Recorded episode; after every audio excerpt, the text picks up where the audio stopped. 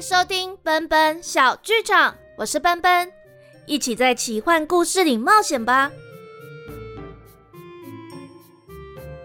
上周是奔奔小剧场一周年的特辑，大家听了吗？真的非常感谢懒人妈妈答应远端录音，还在晚上十点育儿之后跟奔奔长谈了创作还有制作节目的心路历程。那奔奔也回答了问卷的内容，跟大家说了一直以来的创作心得。有兴趣的都欢迎去听哦，可以听到蘑菇森林之外的一部分的奔奔，也可以认识懒人妈妈说故事这个有趣又可以补充很多冷知识的频道。那这一集呢，要再来继续前往王都英格凡斯的篇章，从一开始的惊喜篇到上集的过招篇，渊羽用口才回击嘲笑他们的人，而卢娜在比试场上大展身手，跟瞧不起自己的群众和嬉皮笑脸的莫伊证明了自己。不过，瑞刚王子竟然早早就有准备，命令莫伊用马车载他们回英格凡斯。宝盒在半夜里又好像出了什么样的事情，让胡林长老和魔法师施展神秘的法术。那接下来还会发生什么样的事情呢？今天的故事就开始喽。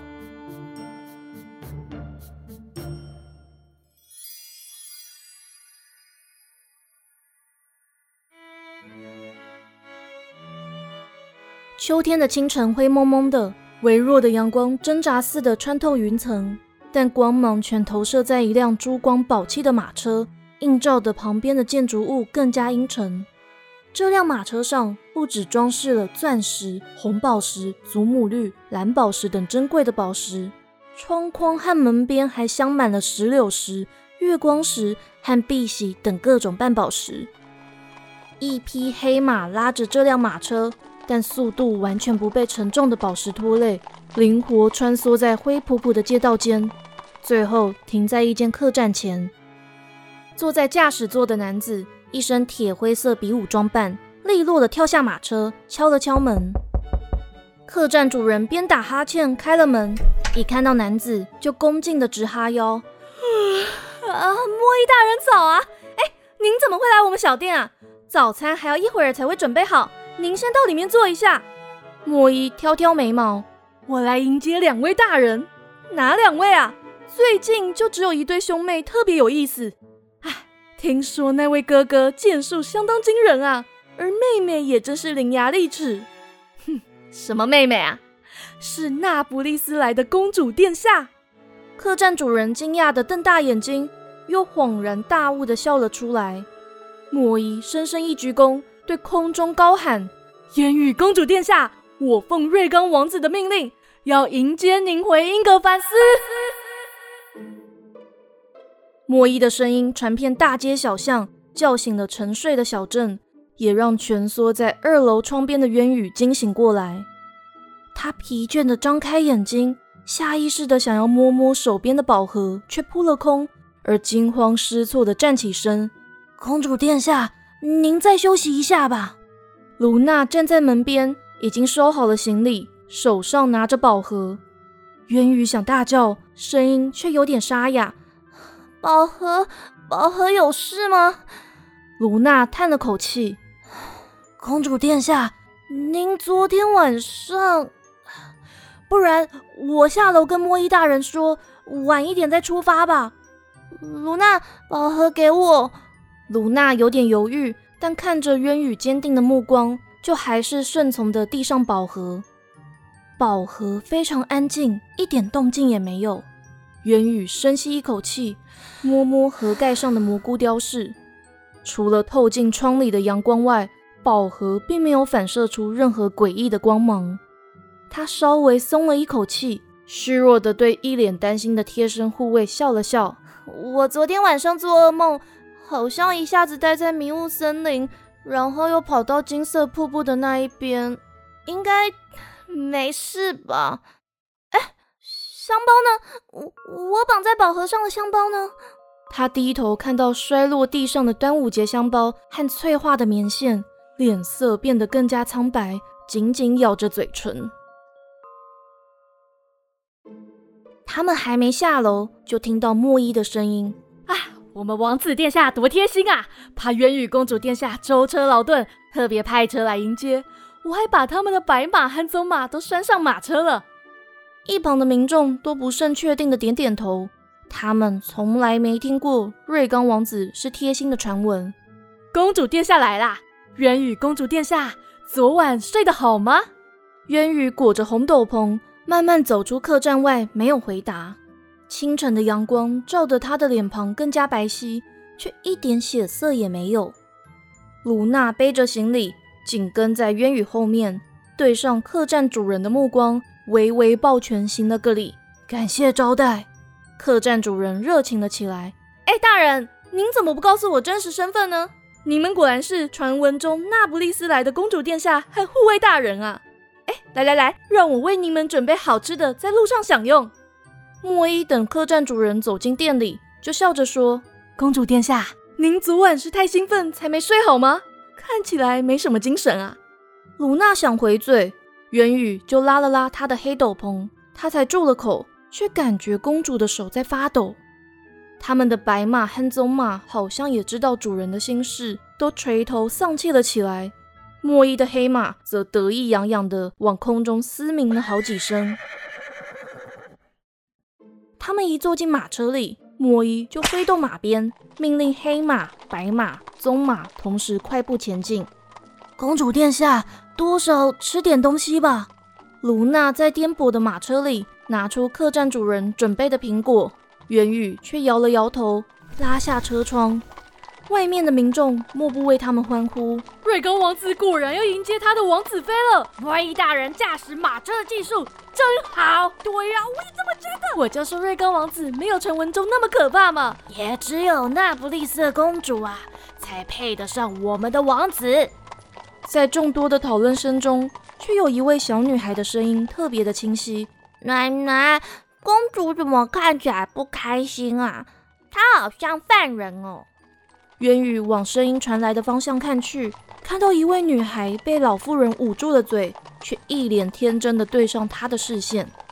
他叹口气，远离了窗户。他说的对，我们根本是待在一座用珠宝做的大牢笼里。鲁娜也沮丧的放下手里咬了一半的面包和苹果，没了胃口。他们一路上经过七个小村落和五个大城镇。每当城门侍卫摇下窗户要盘问他们时，有通行证吗？一对上莫伊的目光，就会吓得一直鞠躬。是莫伊大人，快请进，快请进！莫伊洋洋得意地挥动马鞭，催促马儿再跑得更快。公主殿下，卢娜大人，你们知道吗？我们王子殿下沿路都有交代，只要是您的马车，就用最快的速度放行。啊，当然有我陪着的话。也有相同的效果。每当莫伊对车厢这么喊的时候，卢娜都想回嘴，元宇都会用力的对他摇摇头。卢娜，你的脾气明明那么好，但为什么每次都会被莫伊激怒呢？卢娜无奈的低下头，外头就传来莫伊的大笑声。他们沿路住的都是最豪华的旅店，并被安排了两间最大的房间。但每当渊羽想叫卢娜进自己房里商量事情，莫伊都会跟着进来。我们王子殿下说要确保公主安全，让渊羽一直找不到机会拿回宝盒到蘑菇森林一趟。而这几个晚上，宝盒都跟着卢娜待在另一个房间，但渊羽独自一人在房间里时，却总感觉到好像有什么人在召唤着自己，仿佛看到眼前有一点一点银蓝色的光粉。他们在第六天的傍晚抵达了英格凡斯。瑞刚早早率领宰相、大臣们和贵族守在城门口，恭迎渊羽公主殿下。莫伊开了车门，卢娜先跳下车，瞪了莫伊一眼，想扶渊羽下马车。瑞刚却一个箭步对渊羽伸出手，渊羽心不甘情不愿握住瑞刚的手，保持端庄的姿态走下马车。谢谢殿下。瑞刚就举起他的手一吻，渊羽公主，好久不见。渊羽使了一点力，把手抽回来，屈膝行礼。呃，我先回房休息，明日再向殿下汇报喜万小姐的事情。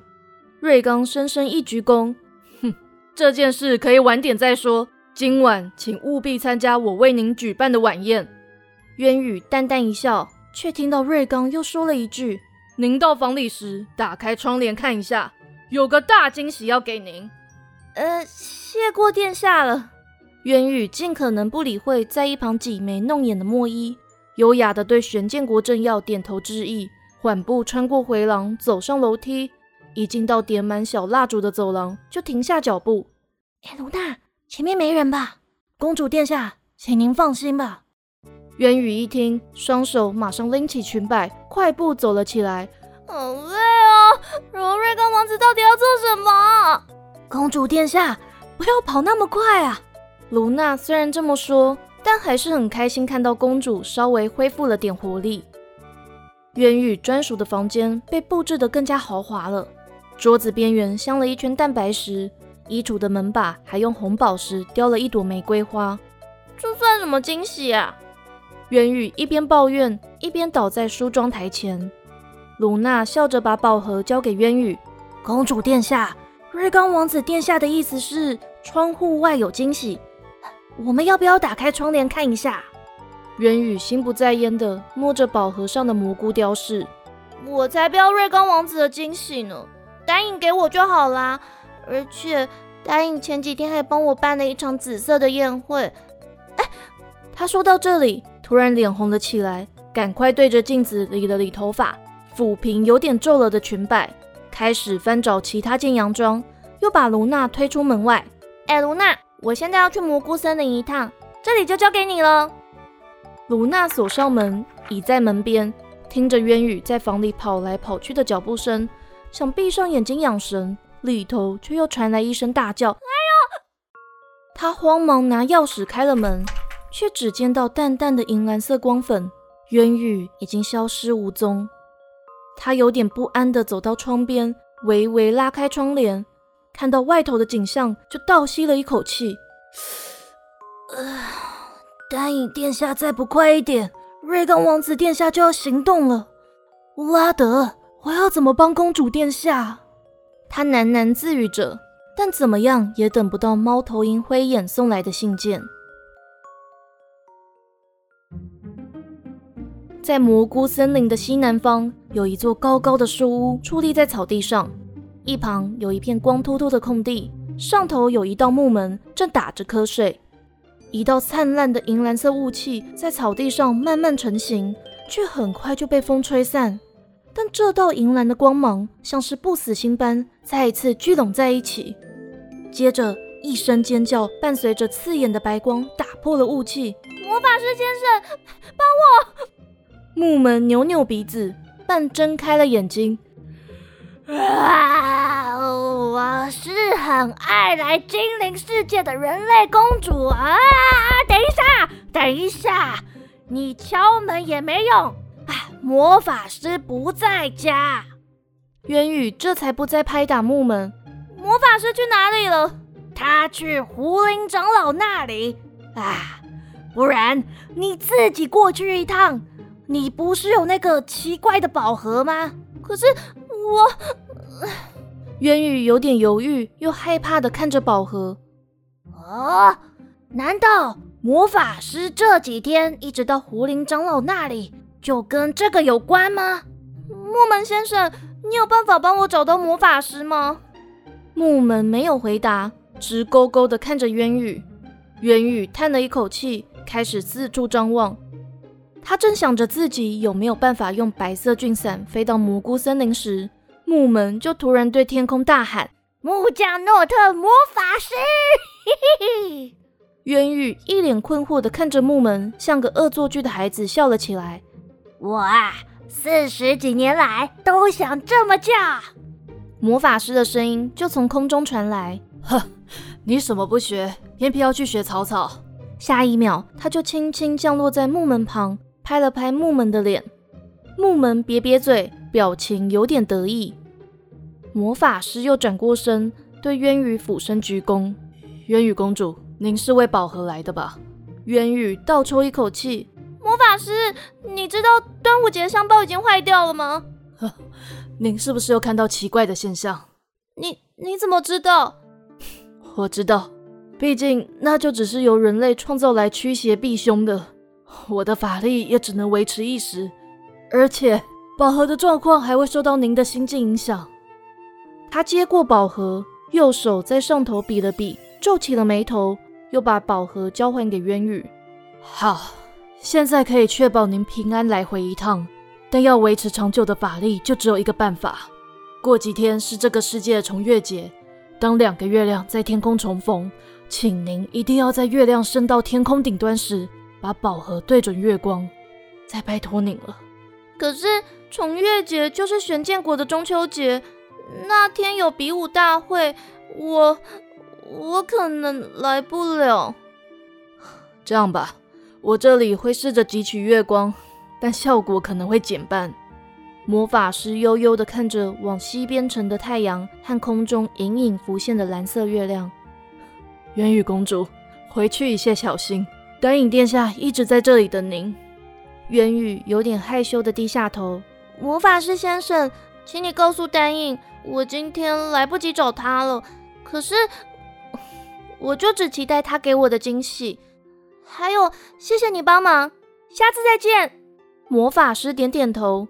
元宇笑着挥挥手，打开了宝盒，隐隐约约听到魔法师轻声说了一句：“孩子，为了佩琼斯和贝克列德，我怎么样都要守护你啊。”但他还来不及听得更仔细，就回到了英格凡斯的房间，刚好听到外面传来了敲门声。请进。鲁娜打开门，公主殿下，瑞刚王子殿下来了。元宇叹口气，拉了拉银蓝色的礼服裙摆，我们走吧。瑞刚的深灰色西装让他的脸色更加阴沉，看到渊宇，却赞叹的多看了他几眼，又伸出了手臂。渊宇勉强撑出一个笑容，挽着瑞刚的手，跟着下了楼。意外的发现，他们来到一座花园，花卉像一圈一圈的涟漪，从中心的凉亭扩散开来。这里好像索沃的花园哦。渊宇不禁喃喃自语，又赶快住了口，却对上瑞刚意味深远的视线。哼，喜欢我为您准备的第一个惊喜吗？渊宇保持镇定。我以为殿下是到索沃之后喜欢波迪里奥城主的规划，所以学着弄了一个花园。瑞刚没有回答，莫伊就抢先说：“这可是我们王子殿下为您特别打造的，想要让您在索沃的时候一样，打开窗户就可以看到花园。”莫伊，瑞刚呵斥，却带着笑意。元宇勉强笑了笑，跟着走进凉亭里，坐在瑞刚的正对面享用晚餐。漫长的晚宴里，元宇的话不多，但他的每句话却都让瑞刚微笑。他们在吃完甜点之后，就一起到花园里散步。经过了一丛海棠花，莫伊就推了卢娜一下：“卢娜大人，为了中秋比武大会，有几个剑招想跟您讨教讨教。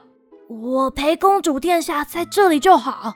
哎呀，我们当亲信的，让主子们赏花就好。可是……”我我也喜欢花。渊宇笑了笑，卢娜，你们就不要走远，在旁边练剑就好了。他虽然这么说，心底还是忐忑不安，就赶快开口说：“真没想到海棠花这么漂亮啊！”元宇公主，瑞刚却打断他，慢条斯理的从口袋里拿出一方木盒子。上次在索沃时准备的不够周全，这次我准备好了。渊宇后退了一步，殿下，如果是上次的礼物，我已经跟您说过，这真的太贵重，我我不能收。瑞刚一听，轻轻一笑，哼，如果是用这种形式送您呢？渊宇惊慌失措地看着瑞刚打开的木盒，原本单独躺在盒内的七彩蛋白石已经被镶在纯金的戒台上，旁边还点缀一些钻石。渊宇公主，您愿意当我的王子妃吗？